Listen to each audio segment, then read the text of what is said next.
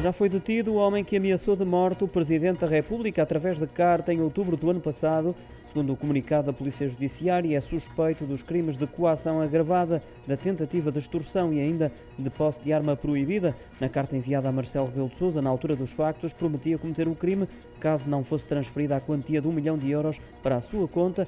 O envelope continha ainda uma bala e um NIB para o qual deveria ser feita a transferência do valor. Segundo a Polícia Judiciária, o suspeito tem antecedentes criminais, sendo por isso considerado perigoso. Marcelo Rebelo de Sousa já se pronunciou sobre a sua detenção, revelou que as ameaças já se iniciaram em 2017, acrescentando que foram mais frequentes nesse período, mas que sempre desvalorizou, mantendo, no entanto, as autoridades informadas.